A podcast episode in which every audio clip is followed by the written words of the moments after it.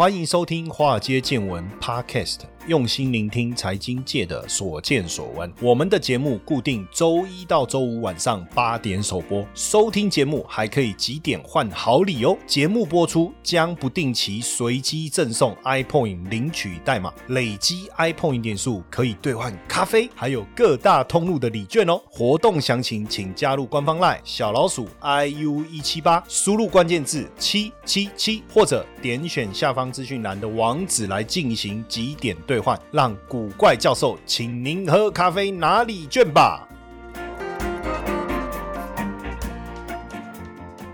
大家好，欢迎收听《华尔街见闻》Podcast，我是古怪教授谢承彦。最近呢，我我在网络上看到一个论，应该是算谩骂吧，已经不能讲论战了哈。就是有很多人说，哎，你那个看那个不是讲我们啦哈，就是很多网络上的留言，当然不是在我这边呐，我是说看到大家在针对这个部分，可能有一些情绪性的一个发泄式的文字，就是说看什么基本面，看基本面没有用啊，哈什么的。当然想一想，应该是针对这个 航海货运三雄，对不对？因为基本面好，股价怎么会跌四成、跌五成哦？有人就说根本就不用看基本面，什么诸如此类的。实际上，我我觉得一直以来这种。所谓的技术面哦，还是基本面的论战啊，一直以来从来都没有停过哈。有人是特别标榜技术面的一个操作哈，那有人是特别支持这个基本面的哈。那这两派的人马一直都坦白讲，战火好像也没有停过。那我自己从以前早期在学投资的时候，我确实比较佛技术面，因为我觉得技术面比较容易上手。哦，你也比较容易学习，不论你讲 K 线啊，或者是均线啊，好像也有一个这个嗯分析的逻辑在哈。但是呃，为什么？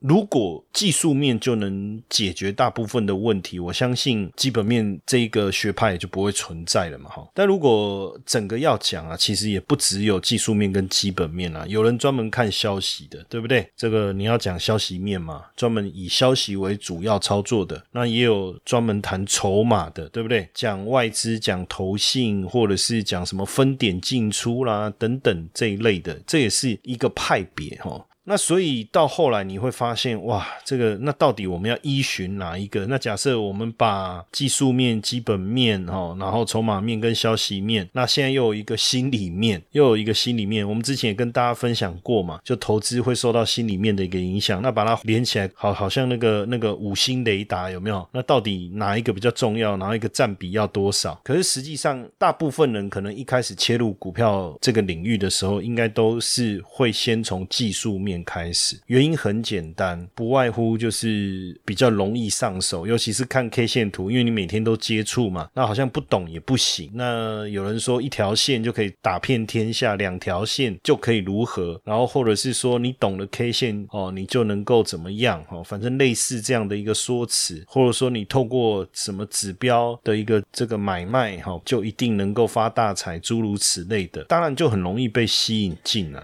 可是问题是，就是说。价格是所有影响股价因素最后呈现出来的结果，所以到底它为什么涨，或到底它为什么跌，我们难道真的不用去理解吗？难道我们只要看这个价格它所反映出来的状况，我们就可以决定要买或要卖吗？这好比说，我就记得那个有一部电影啊，王大陆演的，叫什么？那一年我们一起追的女孩吗？诶，好像不一样哦。还是什么？他不是最后一幕是什么？我唱给你听，有没有？哦，就是那个女主角那样。我我也现在搞不清楚电影的名称会不会有全部把它混在一起。但是其中有一幕，如果有看那部电影的人一定知道，王大陆其实是一个很聪明的人，对不对？在戏里面的名字叫什么？我不记得了。他就是一副吊儿郎当的样子，有没有？然后。呃，如果以股票来讲，那大概就是一个股价表现不怎么样，然后又震荡又波动很大的一种股票。当然好像很有潜力，但是又看不出来。但最后呢，有一次考试，他就蛮认真的念了书，就考了第一名，有没有？结果那个老师既然说他作弊，假设按照我们对股票的讲法是这个股票涨停板，而且连续性大涨，因为过去他从来没有这种表现过，所以我们就认为说这个价格是被拉抬的结果。好，如果按照那部电影的。逻辑来讲就是这样嘛，就一个股票大涨啊，我跟你讲，一定是主力拉抬啦，不可能啦，怎么可能这种烂股，诸如此类的啦。但是没想到，哎，实际上当然他是真的蛮认真在念书的嘛，哈，也也够聪明嘛，所以真的也考了第一名。那所以按照价格的表现的角度来看，是不是其实真的它有一些转变？比如说它的营运、营收、获利等等各方面有一些转变，那我怎么知道它有转变？那当然我们就必须去看它的基本面了。那就股票的基本面来讲，那就是财务报表啊，没有别的嘛。哦，那你说啊，产业现在也有所谓的专门分析产业的哦。那实际上你说一个产业到底好不好？你这个股票，你总是要还是要先从这个股票本身去研究嘛，你才知道它的产业是什么嘛。哦，所以你说财务报表真的就。就比较重要，然后你就不管技术面，好像也说不过去。为什么？因为很多公司的财报非常的好，可是股价就是不涨。可是可怜之人必有可恨之处嘛。如果他的财报这么好，它不涨，那到底是什么原因？我们还是得把它找出来啊。那你说我完全不管技术面的东西，反正财报好我就买。可是你怎么知道这个公司的财报好，但是它的股价到底是被高估还低估，或是它股价的走势到底现在处于什么样的状态？当然这又需要去做研究了。对不对？那当然，以基本面来讲，就有什么本益比啦、股价净值比啦等等，就以这样来决定股价的一个高低。但是说也很有趣啊，哈，因为以前我也在这个基金公司待过，也在自营部待过。那我觉得很有趣的一个氛围是什么？哈，就是在法人圈，好像谈技术面是一件蛮 low 的事情哦。就是说，你应该要谈一下这个产业发展的现况，或是未来你对产业发展的预测，你要提出财务面比较。具这个模型的一些想法，或是你用什么样的股价的衡量的模型去回推，或是去去算出现在股价的高低，对不对？或是股价便宜不便宜这样子。可是实际上，我跟各位讲哦，私底下大家要买卖股票的时候，你一看他还不是在看均线，他还不是在看 K 线，然后私底下聊天的时候也跟你讲，哦哟，股价震荡整理过后，现在价涨量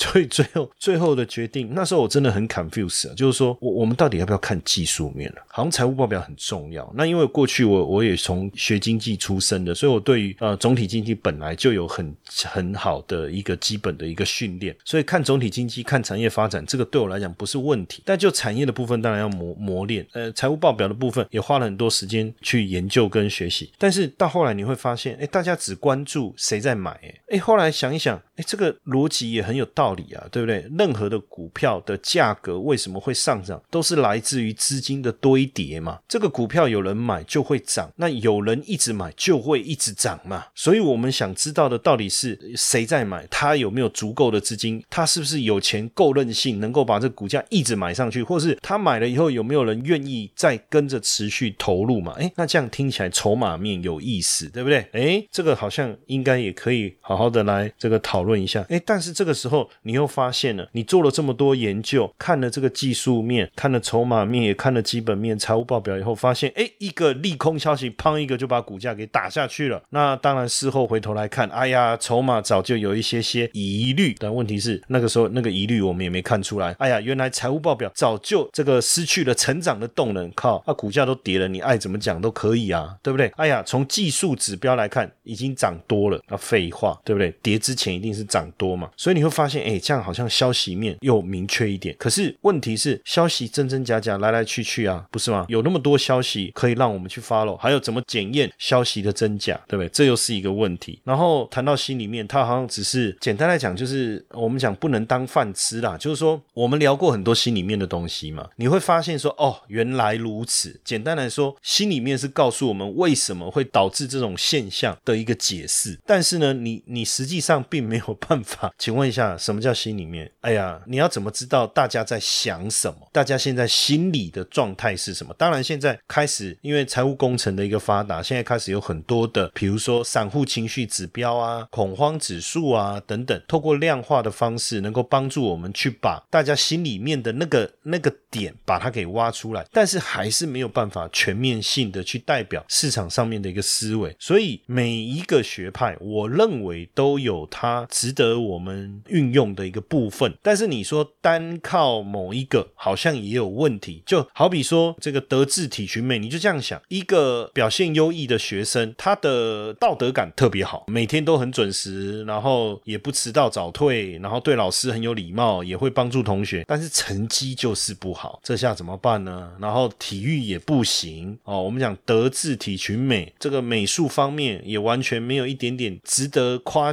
夸奖的部分，好像。好像就少了个味道。那所以同样的嘛，就是我们讲德智体群美五育均衡发展。所以如果你把股票投资，然后你要做的一个完善，你去想一想，发展德智体群美这个五育均衡的概念，股票的操作应该是要这样才对。但是这样说起来啊，我自己在想这些事情，因为我这这二十几年来，我花了非常多时间在想这些事情，你就知道有多无聊了哈。整天都在想怎么做股票，怎么选股，怎么样。才会稳赢的。阿诺加股票在探多少钱？阿诺建的股票一点 A key 有没有？就是整天都在想这些事情，然后看到别人的赚钱方法很厉害，就拿来研究一下，然后找出破绽。哎呀，这个又有破绽啊！这个方法很厉害，拿来研究一下啊，又有破绽。所以在这样的一个过程当中，其实我发现哈，也不用搞到什么五育均衡啊，因为心里面的东西哦，说实在的，这个像以前我们考试啊，公民与道德啊，绝对不是那个随便考都一定能拿好高拿高分的啊，考不好也不会怎。怎样，所以可以先搁一边了，因为毕竟心心里面这个东西，西啊，坦白说了，你只要做得好，就没有心理问题嘛，不是这样嘛？哦，你股票只要做得好，哪有什么心理问题？会有心理问题就是股票做不好啊，会有心理问题就是股票赔钱啊。所以如果没有这个赔钱的问题，就没有心里面的问题。所以我觉得姑且可以放一边。另外一个就是消息面，我觉得消息面是最要不得的一种操作方式。为什么呢？第一个，我没有背景，对不对？也我也也不要讲什么政商通吃啦，什么黑白。两道了，还是什么权贵出身啊？通通没有，那没有哪来的消息？说真的，我的消息到底从哪来？我我就举一个例子啊，以前我在自营部的时候很好玩哦，就是说，呃，我们在操盘室里面哦，在盘中的时间，因为我们开盘前就会在操盘室，大家会先做一些讨论，然后一直到交易结束之前哦，任何人都不可以进操盘室，就除了我们交易员以外哦，他是不能进操盘室。当然不能进操盘室，这中间很多原因嘛，因为可能我们我们盘中看到一些讯息。我们会讨论嘛，或者是我们买卖什么，我们很容易其实也会知道其他交易员在在做什么交易嘛，对不对？哦，因为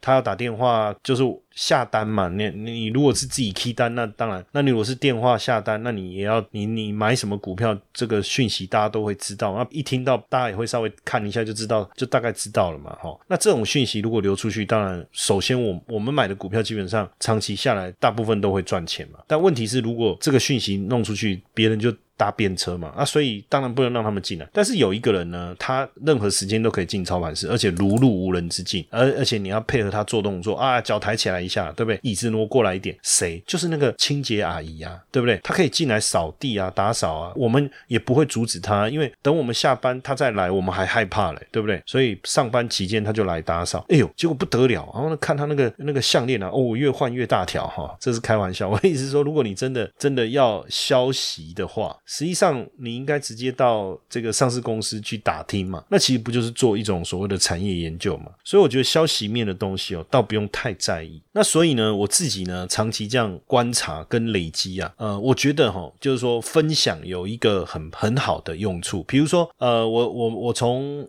二零零七年开始，我就在社区大学教课，教了整整十年。这十年当中呢，也帮助我们做了一些很好的事情，哈，包含我们的这个呃所谓的线上课程啊，像 InvestU 线上社大这个课程，也在很多年前呢这个上线。那你知道，在这个过程中，我们必须跟同学讨论，就是说怎么去操作股票这件事情。那你不能毫无系统，就是每天就是在讲啊台股怎么样的啊，那个怎么样的，这个怎么样怎么样。其实如果有参与我们的这个赞助的同，学就是订阅我们的，不论是必修学分也好啦，或者是我们的台股实战、美股实战，或是铁粉双修这样的一个订阅课程也好，你会发现我我在谈东西一定有它的顺序跟逻辑。或许你觉得我我每天都在谈金融市场，但是因为最近我也发现说，同学有的刚进来，他的程度没有那么好，我其实会告诉他说，我们会先谈什么，为什么，我们再来谈什么，为什么。其实你几次以后，你就发现，诶，我有我固定的顺序。那为什么我用这个顺序来讨论？其实背后一定。有它的原理。这就是早期我一开始的时候，我们实际上并没有那么系统化去跟大家分享这些东西。那因为那时候二零零七年嘛，哈，那时候我去呃社区大学教课，我第一个教的社大是万华社大。然后那时候呢，我们我还是教基金，因为毕竟我还那时候才刚从基金公司出来嘛，那我就谈基金。那随着股市越来越好，哈，那上课的同学越来越多，他们觉得说，哦，这个老师很棒啊，哦，上课又很有趣，然后也还算是有一点知识涵养，对不对？哈，然后就介绍其他同学来上课，哇，诶，莫名其妙，我就万华社大、中山社大，然后这个士林社大，然后这个信义社大、中正社大、大安社大、松山社大，反正全台北市所有的社大都被我包了，哈。那我每天晚上都在上课，从礼拜一一直教到礼拜六，那也觉得蛮有趣的，因为反正这也是一种，我觉得有时候把自己的时间塞满满的，也是一种很大的成就感了。对我来讲啊，有的人可能觉得很累，但我那时候白天还在法人上班嘛，那我晚上就去社区大学教课，我觉得也很充实。然后我就发现说，哎，不对，就是说我要怎么样把我懂的东西用一个大家能够理解的语言去转换。那当然就是因为这样子，就是我们的课每次只要一开社大一开学就额满，一开学就额满，然后全盛时期啊哈，就是一个礼拜哈，因为我不是上很多社大嘛哈，最多的时候就是有五六百人同时在上课。然后那时候不知不觉我发现奇怪，怎么课堂上不小心提到的股票，看隔天就涨停板，很可怕，这怎么一回事？这样子哈，当然我也也就会比较谨慎了，因为这样好像也不太对。但是呢，这当中也给我一个非常好的一个学习的过程，就是我们去把我们自己在做的东西呢，把它系统化，然后呢，没有用的东西，我们就慢慢的把它去无存精。所以其实为什么后来我就离开社大，我就不再教了，因为我发现一个问题，就是因为社大是每周都要上课，要上十八周，扣掉公民素养周要上十七周。我不知道有没有同学在社区大学去上过课哈，不论是你学的是什么哈，那我觉得对投资来讲，十七周其实还好，我觉得也不是什么太困难的事情。但是你要去想哦，同学上我的课上了喜欢的，他就每学期都来。那可是每一学期有新的同学进来，有旧生混在里面，有程度好的，有程度不好的。那我到底要满足谁呢？到后来就很麻烦了。比如说我我们讲比较深的东西，新生听不懂；我们讲太浅的，旧生觉得啊，为什么还在提那些东西？到后来对我来讲，我也把整个交易系统化，后我好像不用再胡扯瞎扯那么多有的没有的东西了，是不是？当然这个开玩笑了哈，就是说后来我我们因为电视的邀约、节目邀约也越来越多哈，每天晚上我几乎都有电视的通告，所以为什么你看我们的这个节目的进行的时间会比较晚哦，就是这个原因哦。投资的魅力在于它能帮我们创造斜杠收入，但市面上的投资课程普遍都是理论教学，却缺少实物练习。台湾的海归操盘领航员招募计划启动喽！无论是否有经验，只要对交易有热情，现在将是你迈向顶尖操盘人的最好机会。除了谢承彦古怪教授亲自教授他十多年的实物经验外，还能和一群志同道合的伙伴们一起在投资这条路上努力成长。输入英文字母 VT 即可取得操盘领航员们使用的策略懒人包和线上说明会资讯哦。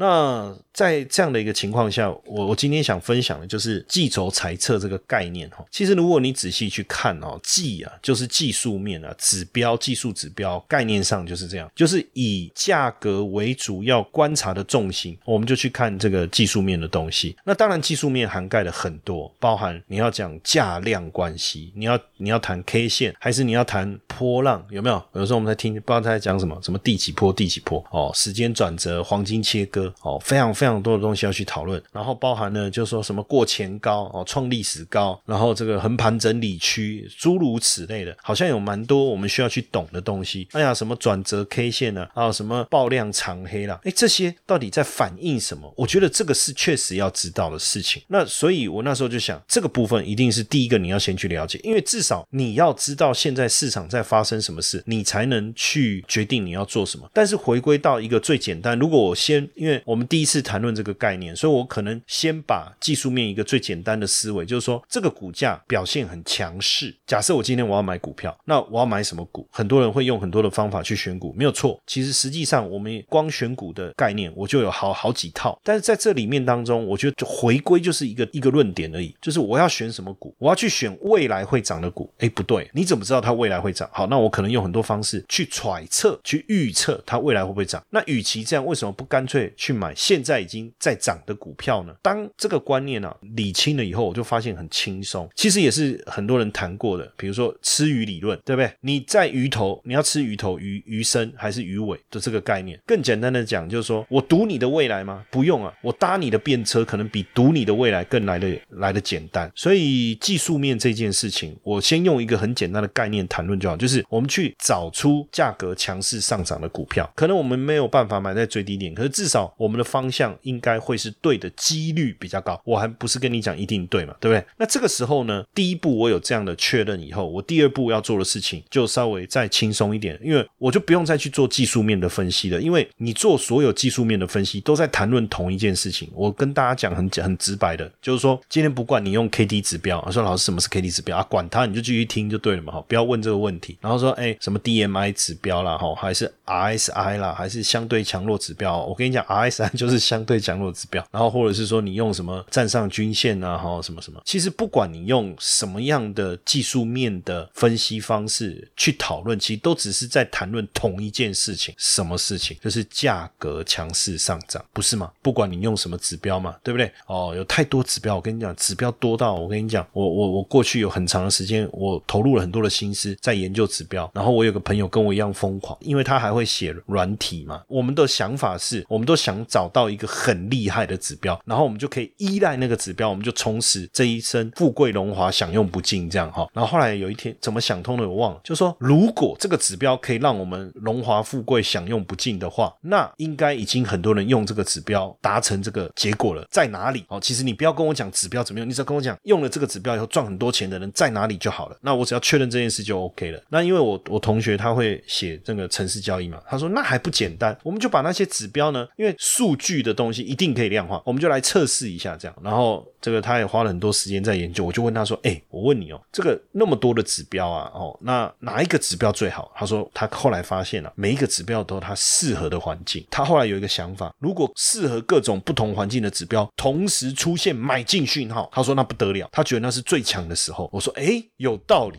对不对？所以我就问他说，那那你这个讯号出现这个买讯，因为他就把这个所有很多指标全部综合在一起。几十个哈综合在一起，他觉得这个是最强的。我说那有没有选出股票来？他说其实到目前为止从来没有选到股票过，因为你要所有的指标都同一时间点转强，哪有可能？就算你真的选到，那股价大概已经涨翻天了。那所以我说所有的指标都在指向一件事情，什么事情？就是告诉你这个股价很强。那为什么我们不回到最原点？所有事情我们就回到根本嘛，对不对？追本溯源，技术面谈的就是价格的表现。那我就看价格表现就好了。后来。我想通了，很简单。我要选股的时候，我就看过去一周涨最强的股票是谁。他说：“老师，哎，你这样讲，那万一这个股票连涨五天，每天涨停板就涨五十趴嘞？So what？这只是我的第一步嘛。”我把它选出来的第一步嘛，你干嘛连这第一步都这么抗拒呢？如果一开始你就要去抗拒价格表现这件事情，那你不是又回去思考谁能够预测未来会上涨这件事情，对不对？所以后来很多选股票的老师跑去学占星啊，对不对？哈，因为发现好像可以预测看看，所以我觉得不是这个逻辑。所以只要价格是强势的，OK，我就可以把它纳进来，我就开始去抽丝剥茧。什么意思？你价格为什么会涨？因为我们就讲说有人买，有人买的股票。就会涨，那谁买，对不对？小朋友买。大人买、散户买、法人买、投信买，还是外资买，还是自营商买？那这个时候你当然就要去了解不同筹码它的操作特性，不同的筹码它不同的个性啊，这很像在看人嘛，对不对？不同的人他有不同的个性。正好我用星座来举例哈，老师你不是说不要弄占星，其实研究占星那个人就是我。哈哈。哦，你说不同星座的人，他对于事情的态度就不同嘛。同样的，不同的法人，他对于股票操作周期跟他研究的方式也不一样，这个你要了解。那所以我我们知道谁在买，你就知道啊。我我比较喜欢投信买的股票。OK，假设那所以这个股价的上涨，我发现诶有投信在买。OK，加分。那这个时候我当然更想知道是他为什么要买，对不对？可他为什么要买，一定有他的理由。那我也简单看一下就好了嘛。诶，这个公司有没有赚钱？哎呦，不错哦，做什么的？哦，原来是电动车。哎呦，有赚钱。哎，那那跟过去比较起来，有没有越来越好？有，那这样不就够了吗？所以财务报表很多人看得很细哦。什么讲？呃，当然我们学财务，我们学 free cash flow 嘛，哦，或者是学债务的组合啊，什么，很多人看到这么细，但是我我觉得无聊，没有必要哗众取宠。怎么讲？投信难道？他不去看这些东西嘛？他会不会用放大镜去解释？肯定会的嘛。那你的能力有比投信好吗？那如果有，你就是基金经理人了嘛，对不对？所以我觉得只要大概知道投信为什么会买这个股票的原因就好了嘛。看到那么细，坦白讲啊，哦，好公司的财报也不用我们真的看到这样了。台积电需要吗？需要你你拿放大镜去检视吗？不用嘛。看好看坏的理由，连网络上搜寻一下都找得到了，何必认真到这个程度？没有必要嘛。我我讲实际话、实在话，有时候是这样，而且我们容易掉入另外一个陷阱，就是说啊，我用这样的一个方式找到一个很强的股票，那他就认为这个方式所找的股票未来都会很强。我我觉得不是这个逻辑。那当然，从财报面看完以后，我觉得最后当然要进入交易策略了。你的交易策略的依据是什么？其实你比如说你是算本益比，还是你是参考所谓的这个波浪理论，还是说你是依据这个均线的这种所谓的格兰比八大法则？你自己要有一个。操作策略嘛，所以简单来讲，技术面帮助我挑到值得我去研究的股票，我用筹码来去筛选资金来源不对的股票。即便股价的表现很强，我也懒得继续看下去，我就把它删掉。那我就留下这几个，哎，股价表现强势，而且看起来有水准的法人在买进的股票。那最好是，如果你有时候看一看，你会发现，哎，奇怪，为什么好像跟呃某一个议题相关的这个股票都有投信在买？那你就知道这个议题就是现在最火热的议题。那通常这样的股票持续上涨的可能性就比较高嘛。那最后当然就是说看一下，总是要知道他为什么要买嘛，了解一下嘛。那财报的部分，我觉得不用看到这么夸张。我常常都跟大家讲，你只要会看看营收，对不对？会看看获利，其实也就够了。为什么？因为你看不懂的东西，投信帮你看了嘛。那你真的看不懂，你看看到那个没日没夜，其实也没什么意义嘛，对不对？然后呢，最后当然就是说，那那我在策略上我该怎么办？什么时候来买？买了以后什么时候要下车？你要有一套你的交易的一个节奏嘛，对不对？你时常听到“财富自由”这四个字，却不知道实际上该如何达成吗？每天上下班规律作息，是不是已经觉得疲惫不堪了呢？常说投资理财很重要，但是该从哪里开始入门呢？比特币投资，相信大家都有听过，但是却不知道该从何开始。因此呢，我们开设了一门比特币新手变行家，听名字就知道你是新手，也适合上课。除了有完整的基础策略课程两百分钟，还有一百分钟的实战直播，每个月。可以让大家在线上和老师一同练习。另外，古怪教授还额外提供学员免费申请十 USDT 的奖学金。这么完善的课程，你还在等什么？课程原价六千六，现在五折优惠，只要三千三！立刻加入官方 LINE 小老鼠 IU 一七八，输入关键字 BTC，取得课程优惠资讯，还送你免费的比特币教学懒人包。那实际上，如果照我这样讲，就我就叫计筹裁测嘛，它就能够变成一套呃很明确的一个交易系统。你要把它拿到短线交易用也没问题，你要把它拿到长期波段的操作也没问题。怎么讲？如果今天我做短线，我就只看昨天强势上涨的股票，然后我可能就特别针对自营商或是主力，对不对？那财报我也不用看太多，我就看看营收就好了。然后策略上就是追高嘛，设移动停损嘛。操作就很简单，就这样子而已嘛。那假设今天我是要做比较长线，哦，技术面我可能要有一个比较明确的，最好是这个近期股价强势，但是经过三到六个月整理期的，哦，那这个有有酝酿嘛。对不对？有整理过嘛？有做一个这个长期的等待。那筹码呢？呃，我希望比较 for 这个投信，对不对？因为毕竟他们还会去做产业的研究，而且持股的周期会比较长。那财报的部分，我们当然就再特别过滤一下哦。比如说有没有这个毛利的问题啊？是不是高毛利的公司啊？因为毛利低，有时候股价的爆发力比较小啊。那讲到毛利这个，要提醒大家哈，我们这个八月十六号，我们有一个课程专门教大家看毛利率的哦，这个高竞争力的股票的这样的一个概念的课程。哦，那因为这个是在 Mr. Bus 上面独家举办的课程啊，所以我们提供给 Mr. Bus 的同学们非常优惠的价格哈，原本九百九十块哦，上架以后就是九百九，那我们现在提供给大家的优惠就是九十九块哦。那按照过去的经验，很多同学会热烈的参与，所以如果有要报名的哈，赶快到 Mr. Bus 哈，我们华尔街见闻的这个节目当中啊，去找到我们的这个支持啦、赞助啦，或是他的 banner，去赶快了解一下这个课程。好，话再说回来哈，就如果我要做。比较这个长期的操作，我就可以运用这个概念。那当然，最后我的策略，我可能就不是啊，像刚才讲的啊，反正只要它涨我就追，不是，我可能会思考说我怎么样买的便宜一点。那我我会依据什么？我就算一下本一比嘛，本一比太高我就不追了嘛。哎，本一比不高我就敢买。那这时候当然比较长线，那我可能就是抓一条这个均线来搭配，比如说这个季线。那你又说啊，我不要做到这么长，因为季线呢有时候在操作上面哦，对不对？是那有时候拉的时间。太长，哎，那你可以利用二十日线或三十日线来辅助啊，哦，那你只要配合你均线的变化，你自己心里面就有一个买卖的依据了嘛。所以，我我觉得我们不用去论战到底是看基本面还是看技术面，实际上你缺一不可，除非你真的像巴菲特这样，就是你对财报了解到非常非常的透彻。人家巴菲特是还看年报，他要把整个年报看过，那你们有几个人看得懂年报？有几个？人真的很认真去看一家公司的年报，我想应该没有。但是对巴菲特来讲，他是把上市公司的年报很仔细的去看，然后从里面去确认哪一家公司是他要的，然后他也能够很精确的去知道说这样的一个公司它的价值应该是多少，然后呢，现在的价格划不划算？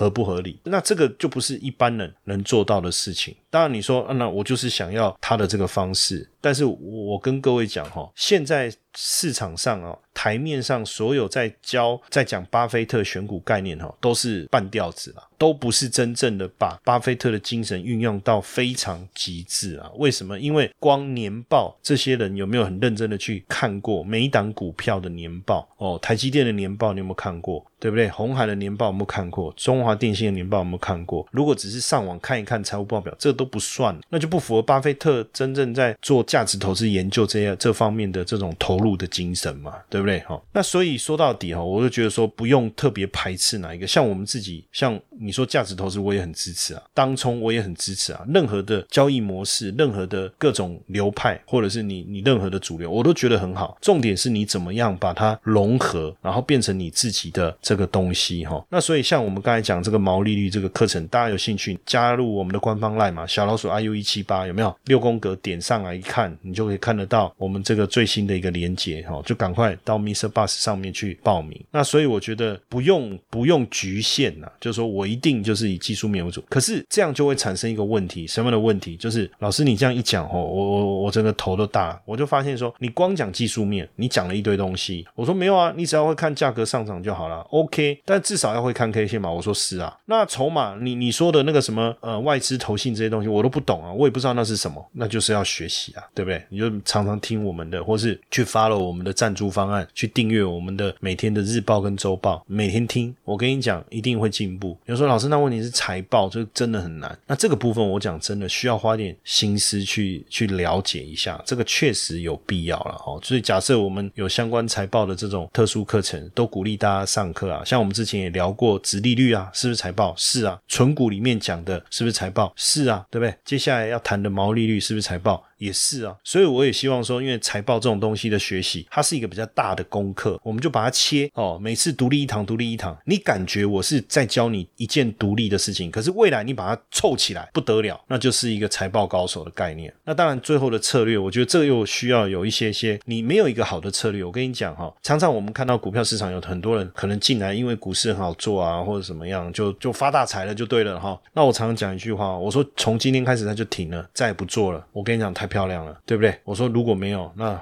最后盖棺论定了，因为走到最后会变怎么样都不知道，好，所以策略这件事情，你自己的交易策略这件事情，你能不能经得起市场变化的考验？我我觉得真的比较重要，要不然我们看太多例子了啦，二十几年来来来去去的，对不对？有人风风光光的进来，哎，然后现在我还去帮他上香，这是一个开玩笑的讲法嘛，对不对？也很多啊，对不对？像最近我看网络也有，哇，这个什么航海王，然后到最后爆仓，然后什么。这个这个违约交割还是什么赔了多少又多少？实际上就是因为你依据的并不是一个明确的一个经得起考验的一个交易策略，所以这个部分大家要开始思考怎么样去建立啦。所以我我就想说，今天跟大家分享这件事情，也让大家去理解说，其实，在交易上面，你不应该就从一个点哦或某一个方法，你应该要有一个系统性，而这个而这个系系统性，实际上它会涵盖着很多层面。这个个不止我刚才讲说像读书一样五育均衡呐，其实跟我们营养的摄取一样啊。你想要减肥哦，你说什么只吃肉哦，高蛋白那也不行啊。